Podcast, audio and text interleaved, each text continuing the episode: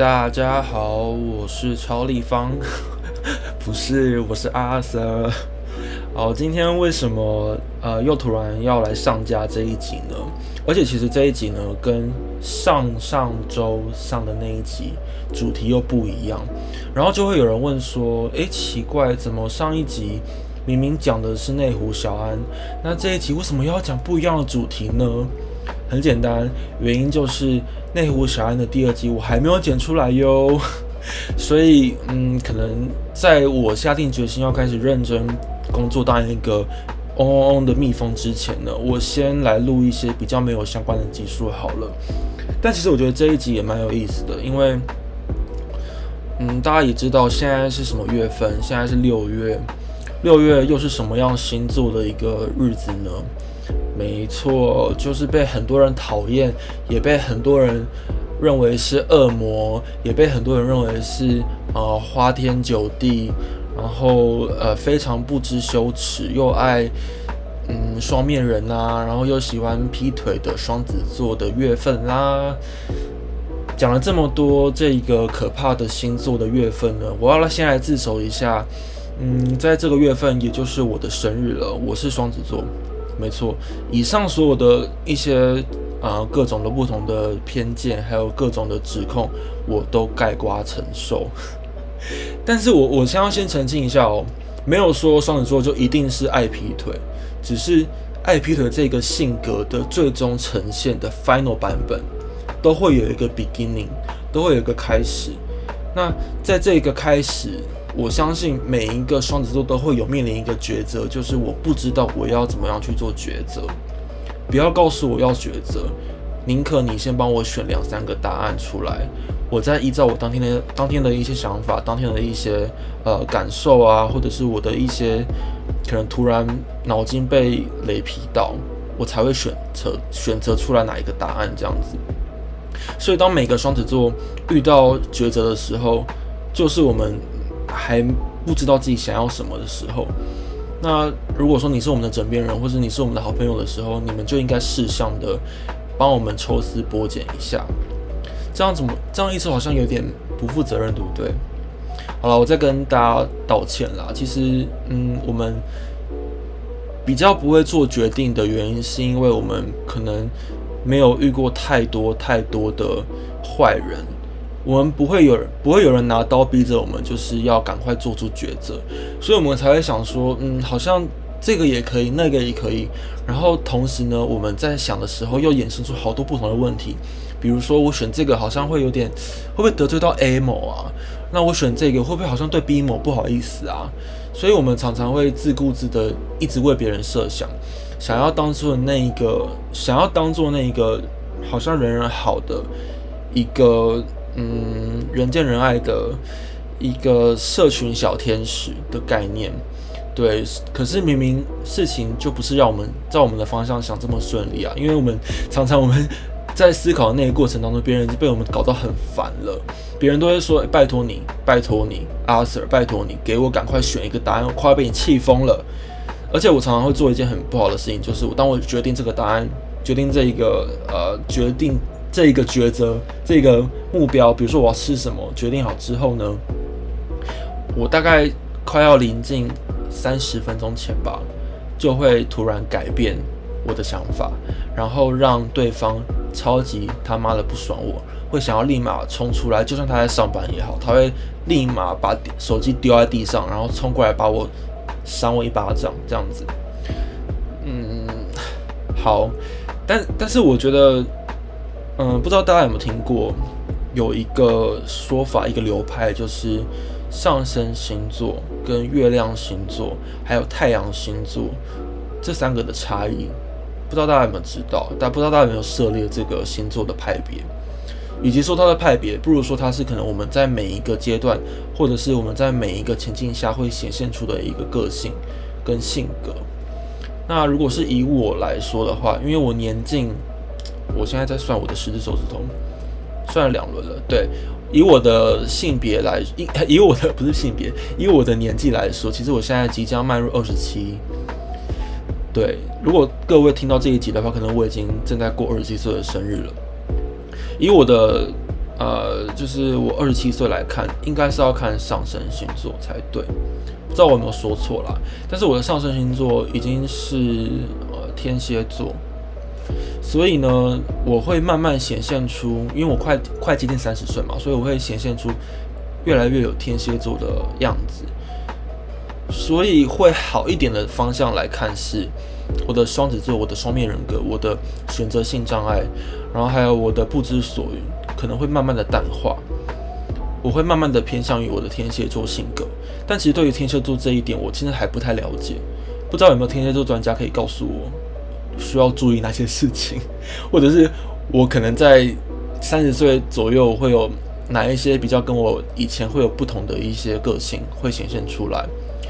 我目前可以观察得到，就是可能是一些人际关系吧，我比较。比较刻印就是刻板印象，像天蝎座的话，比较像是会记得很多事情。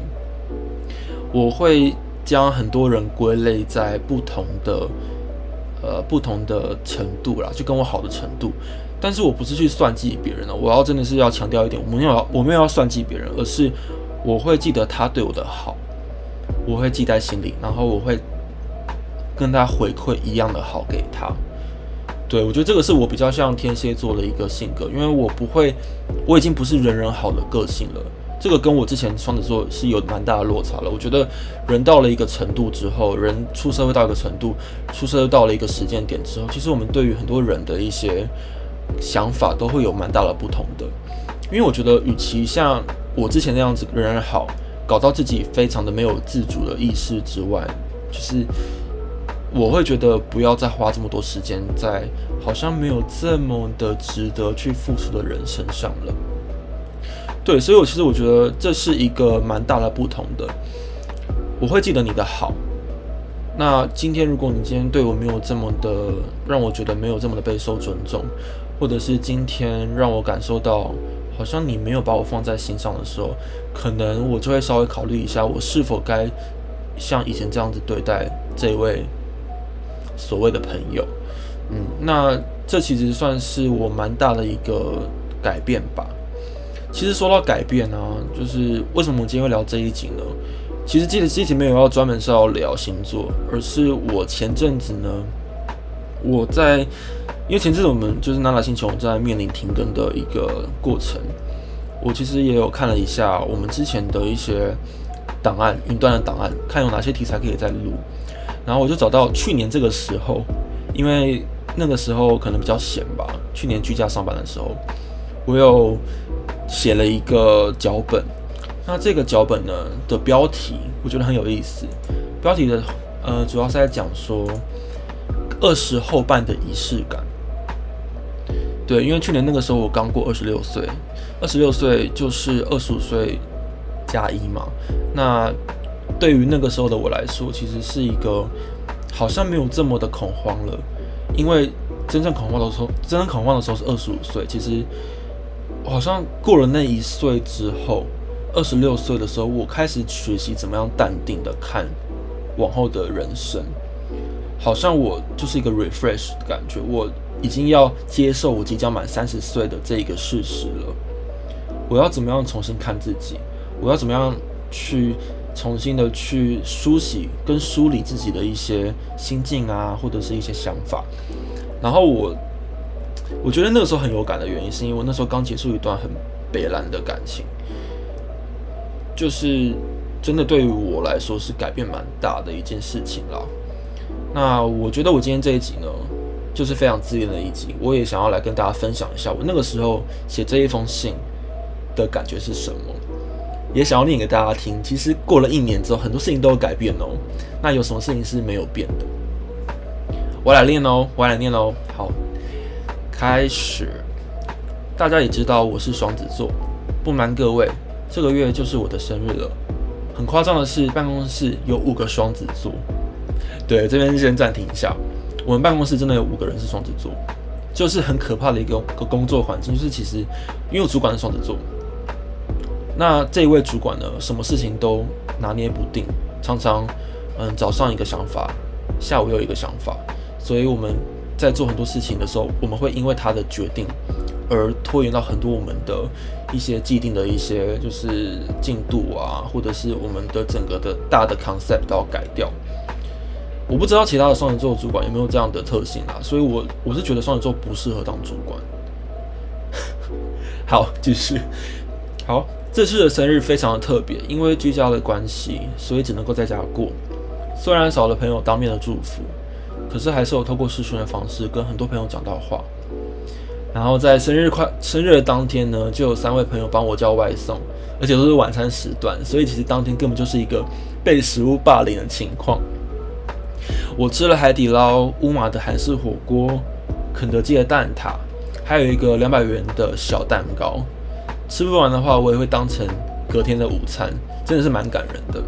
对，这边再暂停一下，我觉得这边也可以感受到，就是除了我朋友对我的爱之外啦，我也非常感谢。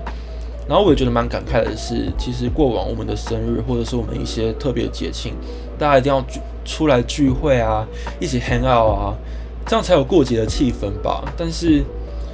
嗯，因为疫情的关系，因为该死的武汉，该死的武汉肺炎，所以我们必须要呃有一些社交距离。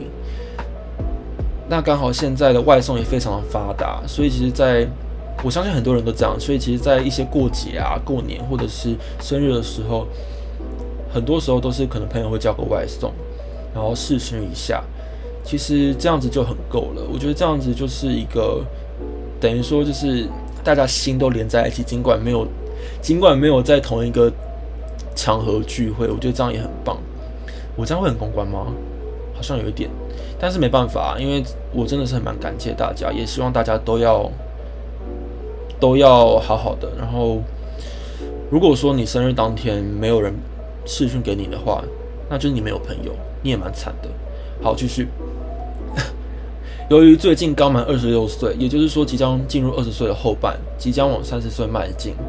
奇怪的是，我在二十岁要满二十五岁的时候呢，天天靠北自己很老，也很不想承认二十五岁即将到来。但现在二十六岁，就像是跨过那个年龄的坎一样，在十年的一个区间里面，二十六岁好像是一个重新开始的感觉，因为距离下一个区段还有四年的时间。这四年的时间。可以重新检视在二十一岁的很多想法跟愿望，在每个角度来看，好像又是一个新鲜人的感觉。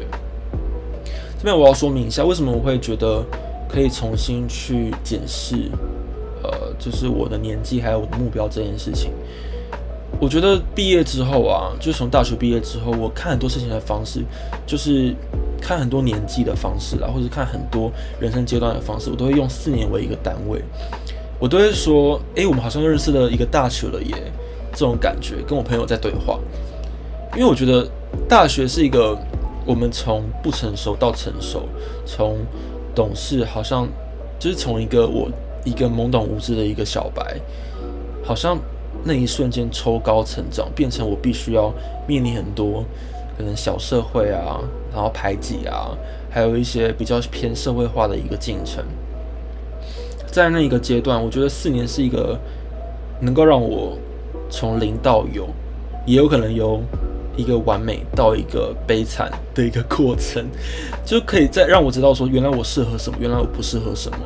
所以我往后都会用四年来当做一个完整看待一件事情的一个时间区间。所以其实二十六岁的时候，我就会觉得，其实我还有四年的时间可以好好的。去思考说自己到底适不适合某件事情，或者自己在面临三十岁的时候有没有一些新的想法？对，所以其实我才会讲，其实二十六岁的时候，就去年那个时候，我不会觉得接近三十好可怕。对我才会觉得说，其实我又是一个新鲜人了。我开始开始要慢慢的去接受自己要长大的这个事实。还有，我不应该再拘泥于我还是小朋友的这个心态，我不应该拘泥于这个社会好可怕的这个心态。那对，这是我的解释啦。嗯，不知道大家的想法有没有跟我一样？那我继续念哦。不得不说，其实我很抗拒设定目标这件事情，因为我平其实并不喜欢被拘束的感觉，很有可能是以前常常会设了目标但没有仔细的达成，这样反而会更加沮丧，觉得自己是一个废物。所以我这次要决定做一个比较不那么不自量力的事情。我列了列了几点顺应社会价值观，二十后半应该要有的仪式感。觉得有些不太合理的地方，我要大肆批评一下。好，第一件事情是要有车有房。我这边要讲一下，就是，嗯，我现在二十七岁嘛，我觉得有车有房这件事情真的蛮重要的。哎，嗯嗯，不是说大肆批评吗？我真的觉得要有车有房这件事情的最根本的的基础是你要有钱。在这个阶段，真的是应该要有一些些的社会基础。我们要能够去，等一下，我这边有人啦，有人来在烦，要烦我。好，等一下，我先把它关静音。现在非常真实哦。好，反正呢，就是在这个阶段，我觉得我们要能够有一点点的储蓄啦，也不是说一点哦，就是至少要有到近百万的储蓄。有人会有人会说这样好像太严格，其实不会。你要思考一下，一百万真的是一个非常零头的零头诶，就是我快要三十了嘛，那三十岁这个过程，我们要怎么样在这个社会立足呢？这个年纪，我们可以花天酒地，我们可以不管呃不管家人的束缚，不管朋友的一些。呃，观感什么的，可是如果没有钱的话，什么事情都做不到。再来是，如果在这个年纪，我们必须要面临转换工作的时候，我要有积蓄去支付、去支应我的空白期，甚至是可能面试上了三个月之内，试用期没有过被换掉的这个风险。所以我觉得一百万不为过，真的。那如果说嗯还没有一百万的话，我觉得。再多努力吧，因为这个社会是非常险恶的。虽然我也没有出社会这么久，可是我深刻明白没有钱的困扰是什么。我真的觉得没有钱会蛮痛苦的。对，然后我也觉得蛮后悔的是小时候，就是大学的时候没有培养起投资的这个观念。因为投资这件事情，并不是说你要赚很多很多、非常非常多的零用钱跟。你的积蓄，而是它让你养成了一个储蓄，加上怎么样运用你的资金的这个想法，这对于你未来之后都是非常大的一个，算是一个知识啊。你要怎么样去好好的运用你的钱，甚至是呃理财观念啊等等的，我觉得这个都非常非常重要。至于我在去年写的要有车有房这件事情。看你的地方啦，像我现在在台北，我就是没有车也没有房，可是我能够让我自己穿梭自如。我相信我那个时候写有车有房的主要的原因是是一个稳定的感觉啦，对。所以现在我要修正一下，就是我的我至少要有钱，我要有经济能力，这个是一个很重要的一个算是立足点吧。对，然后我那时候还写说要有稳定交往的男女朋友，二七二八二十八岁要结婚，疯了吗？没有这件事情，到底谁规定一定要三岁要有一个稳定的交交往关系？这绝对不是一个非常 regular 的事情。以我们现在台湾的普遍来说，普遍大家的状况来说，很多人。在事业上升期，发现彼此其实对于未来的观念不一致，可能就会分手了。尽管交往了七八年，也是有机会分手的。而且，我真的觉得太早结婚没有到非常的合适啦。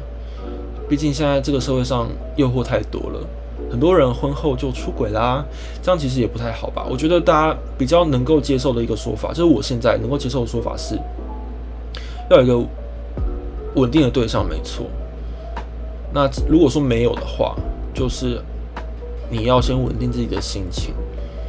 真的没有说一定要非交到不可，因为，嗯，有时候有另外一半也不是一件好事啊。你没办法去没办法去管好自己了，那何谓怎么管另外一半？怎么样去促进彼此的一些感情？怎么样去为了就是共同的目标做努力呢？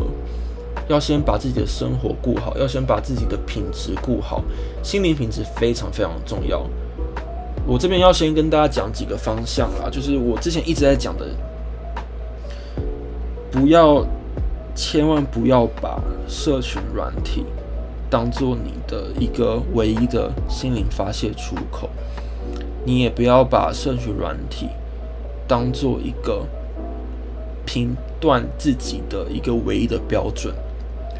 我先跟大家说，我现在完全、完全、完全没有被社群软体绑架，这是我觉得我去年到今年最大的一个改变了。那为什么我会真的要实行这一个呃这一个决这一个决定呢？是因为开始没有在用社群软体的时候，就是我重生的，就是我重生的一个时间了。当然，每个人的呃想法不一样了。有些人用社群软体真的是可能比较无聊，或者是他们就是用这个方式去接触很多人，甚至是分享自己的想法跟看法。我觉得这样超棒的。但是因为我本身我是一个多愁善感的人，我容易因为别人的一句话，容易因为别人的可能比较比较呃忽略我的一个反应，可能没有按我赞啊，或者是他们已读我或怎么样。我会好难过，好难过。那当我有这个认知的时候，我就觉得我不想要把它当做我人生的一个情感的出发口了。所以我觉得这个是一个很大的改变。我开始停用社群软体，多吃饭，多喝水，然后多花时间在自己身上。我觉得真的是很。我的人生变得非常好了，真的，我现在很开心，我现在超开心，就是我现在不是那种快乐冠军，不是不是凯乐哦，我是觉得比起我去年的我来看的话，好像没有这么的容易忧郁了，对，因为我可能真的没有这个忧郁症的病症，我没办法理解忧郁症的想法是什么，可是我可以知道什么样的感觉叫忧郁。我已经不会这么的往负面的方向去想了，我不会像以前那样子一个人躺在床上，然后滑 IG，一面一整排都是我的传送讯息，没有人回复我，我会好难过。我也不会像以前那样子，可能这个时候找不到人陪我吃饭，我就觉得我被全世界抛弃的感觉。你可以知道吗？其实听我这样讲，我以前是这么的难过，我以前是这么的容易受社群的影响。我开始拥抱自己，我开始跟自己对话。我觉得这个是非常非常很大很大的一个转变。那讲到这边，我觉得其实我觉得这一集的目的好复杂哦。但就是对于以前的自己的一个反思，我看了，我前几天看了我写的这一封信，我会觉得。那封信是一个起始点诶，那封信是一个改变这一切的一个源头。很庆幸我有在当时有把这些心情跟想法都记录下来。现在的我比较不一样了，回头看那个时候的自己，同时间发生的那些事情。如果大家有兴趣的话，其实我之后可以做一个记录吧，就是回想我那时候的自己。我。有一句话，我真的是要觉得是非常的有道理，就是敢去面对自己，敢去侃侃而谈，当时的经历就是在走出来的路上了。二零二一年是非常悲惨的一年，我走过来了，不管是好的坏的，我都记录下来。我觉得我很想要跟大家好好的分享我所我所有的故事。今天是一个开头。今天这一封信，去年的信，有一种时光，就是时空胶囊的感觉。也许是一个正视自己的机会，也希望大家可以好好的去想，甚至是养成一些写日记的习惯。可能我们在往回翻前面的想法的时候，翻前面的故事的时候，会有很多的一些有趣的一些呃回忆，都会让你觉得，嗯，我们都走过来了，很棒。然后 六月生日，祝大家生日快乐！那这一整个月我都要大肆的庆祝，拜拜。